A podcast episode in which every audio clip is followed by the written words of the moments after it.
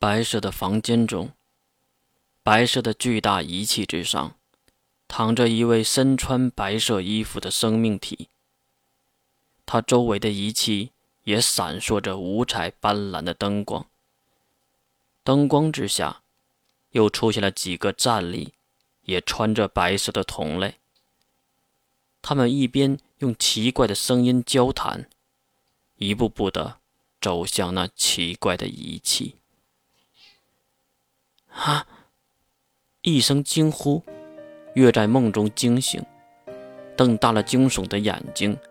由于四周的环境发生了变化，月下意识的开始用能力探查四周，几秒钟就知道了情况，自己是在某个房车里，房车停靠在巨大的石壁旁，石壁的另一边还有不少的包纸在行军。哟，你醒了。当然，还有一个更明显的人在身边。就看越淡定地坐起身，看向眼前的男性。这个家伙长着一张大众脸，不丑，但是绝对不帅。黄种人，也不是很高，年纪最多二十五岁。看他的穿着和车内的设备，也可以推算出，他也是一个末日的快递员。你救了我。男人有些害羞。伸手摸着自己的后脑勺，啊哈，你暴露在外面的毒气中，不知道多久，竟然没有被感染，真是奇迹啊！哦，对了，我我我叫我叫蟑螂，你呢？月知道这个身体毕竟是露西亚的克隆体，虽然不是很厉害，但是抵御毒气和恢复身体破损的地方还是能做到的。可是。听到他的后半段话，月直接开始吐槽。也对，正事儿哪有吐槽重要啊？你的名字谁给你起的？蟑螂露出了笑容，好像很是得意。哈，我父亲。怎么样？不错吧？月无奈的点头，然后挪了挪那坐的有些发麻的屁股。可是这一动。身上的毛毯就滑了下来，两座坚挺的粉白也是映入了眼帘。其实月没当回事儿，毕竟这个身体是露西亚的克隆体，被人看了也没觉得自己吃了亏。可是对面那纯情的少年可受不了啊！呃，抱抱抱歉，我我看到你的时候，你没有穿衣服，我也不敢给你穿衣服。我就直接给你盖了一块毛毯。我真的没有对你有过什么非分之想。我信你，当然也感谢你救了我。月还算是通情达理的，直接站了起来，然后光着上身走到了房车里面。那里挂着一个白色的上衣，应该是车主蟑螂洗完想晾干的。月也没有忌讳什么，扯下来就穿上了。由于是白的半透明，粉色的春光还是若隐若现。我穿这个行吗？其实已经穿上了。车主蟑螂也是红着脸点着头，眼睛还是没有离开月的前胸。虽然月的发色是灰白色的，很是诡异，但是露西亚这张脸还算是长相甜美。不能说是倾国倾城，但是绝对是美人胚子。呃，没问题，哈你喜欢就好。哦，对了，你叫什么呀？月把灰白色的长发从衬衫中扯了出来，整理了一下不太舒适的男性衬衫。其实他一直以来穿的都是男性的，可能这个蟑螂和他的体型有些差距太大。我。我叫莫之深，黑马乌月，你叫我月就行了。哦，对了，我裙子里的东西还在吗？这个时候，月已经发现了自己的宝贝没了。蟑螂也是点点头，看上去他是知道的，在身后把摆在餐桌上的东西递给了月，原来是月大价钱买来的徽章，但是钱是人家艾丽森付的。收下了宝贵的徽章，没想到蟑螂又递给他一个东西，竟然是艾丽森总是带在身边的那个小盒子。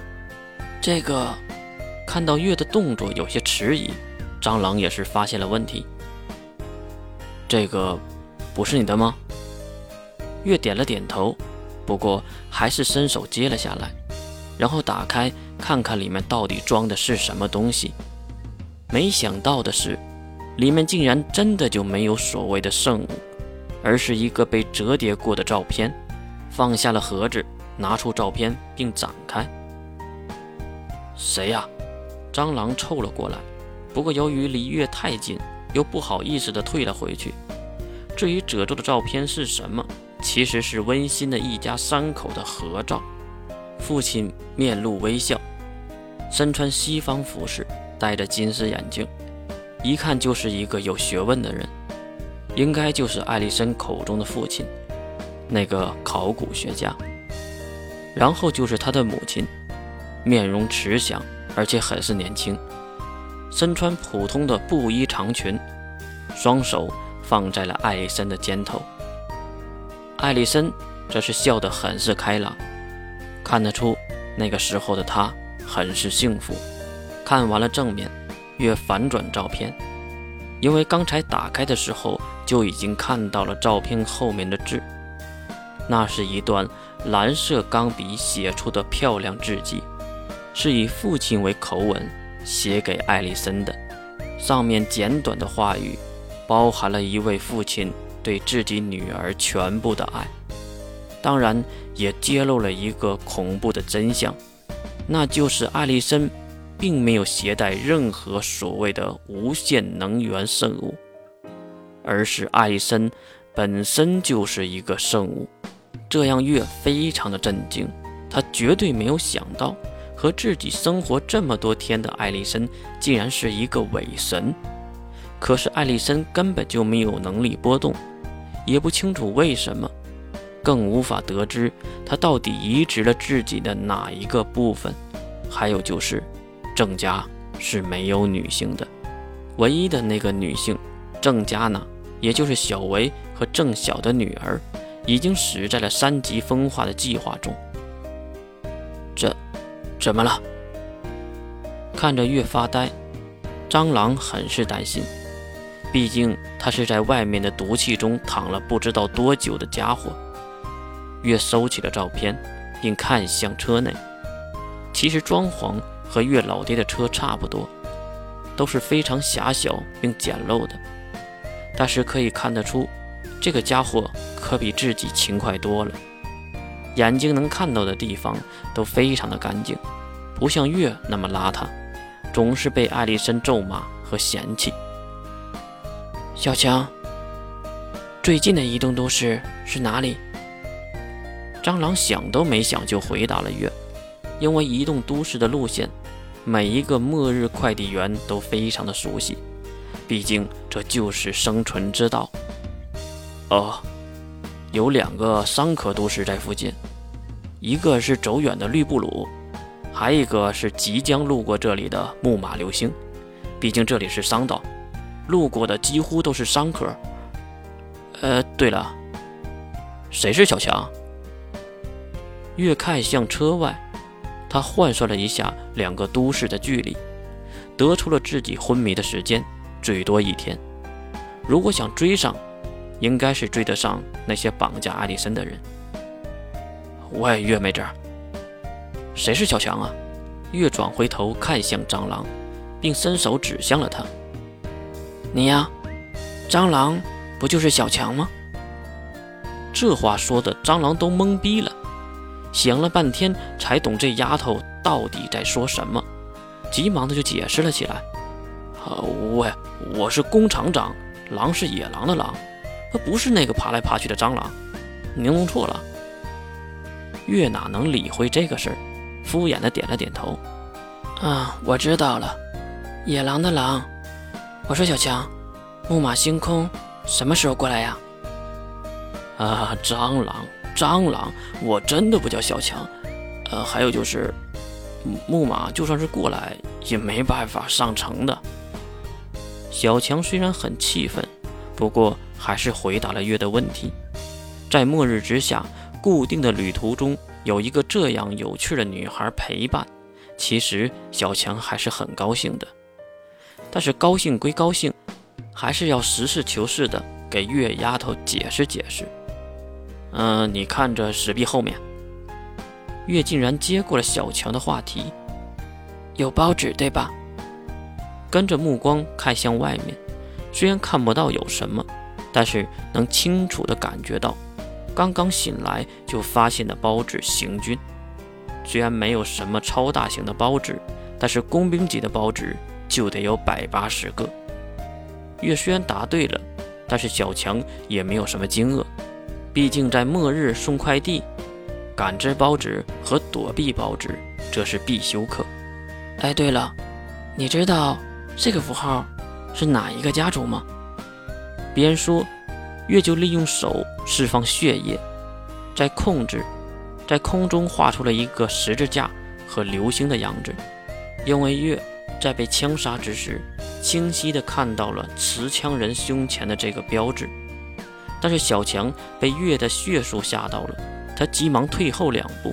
其实末日的快递员多半是没有战斗力的，像月这样能使用超能力的还算是少数。我的天，你是血主吗？几阶的？月收回了血液，并摇了摇头，然后重复的询问：“我不是血主人，你看我的头发还不知道吗？不过你先回答我的问题，刚才那个标志。”是什么？思维都在月的头发和血珠上面，小强根本就没有注意到月的问题。喂！月用双手捏住了小强的脸，然后向两面拉扯，疼得小强嗷嗷叫，还不敢伸手打开月的手，可能是太正经了，太纯情了。最后，在月的无情铁爪之下，终于想起了月的问题。求爷爷告奶奶的，让月放开自己疼痛的脸颊，揉着小脸蛋儿跟着说道：“哎呦啊，好好疼！哎，这个标志是大名鼎鼎的世界第一商号星家联盟的，怎么了？你运送的是他家的货物啊？听说丢了要赔损很多钱的，你的车都没了，还得赔偿，还真是够倒霉的。”还想再说下去，小强被月伸手阻止。他掏出了那张褶皱的照片，并指向照片上的艾丽森：“我的一个朋友被星家联盟的人抓走了，我要救他回来。”啊啊！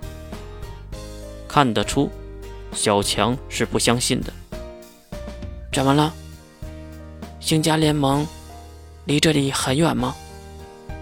小强放下了双手，然后坐在了身后的座位上，看着眼前的灰白发少女。呃，我说，你也是一个快递员，怎么能不知道星家联盟这个巨大的商业帝国呀？况且你不知道，即将要路过这里的木马星空吗？它就是星家联盟一处商河都市啊。是吗？月看到了救出艾丽森的希望，很是开心。但是又回想了一下，这些年的快递都是一些朋友直接给自己的，难道他们都是故意的让自己远离星家联盟吗？闯荡了这么久，一次都没有接触过，确实很是诡异。喂，怎么了？你怎么又发呆？看着月揉搓着自己灰白色的长发。歪着脑袋思考的样子，小强其实还是很喜欢的，但是总不能让他一直这样发呆吧？这一会儿已经提醒两次了。哦，没事，我想登上木马星空救我的朋友。这话算是让小强无语了，好像自己和这丫头聊的都不在一个频道之上。哎呀，我说。吴吴月妹子，你不也知知道吗？这里有包子行军呐，木马星空很可能就绕道躲避包纸的，对吧？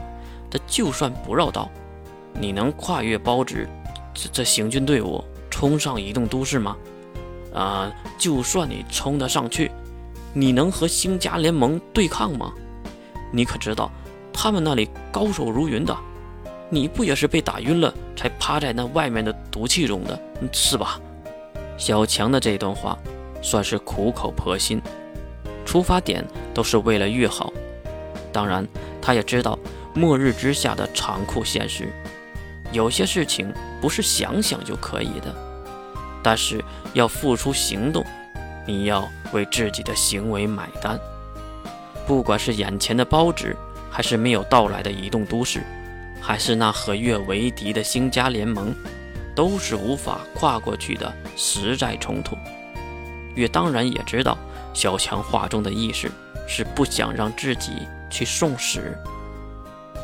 放心吧，我只是被偷袭了而已。如果正面硬刚，他们不是对手的。至于这些包纸，月瞪大了漂亮的双眸，露出了阴狠的笑意，就都杀了吧。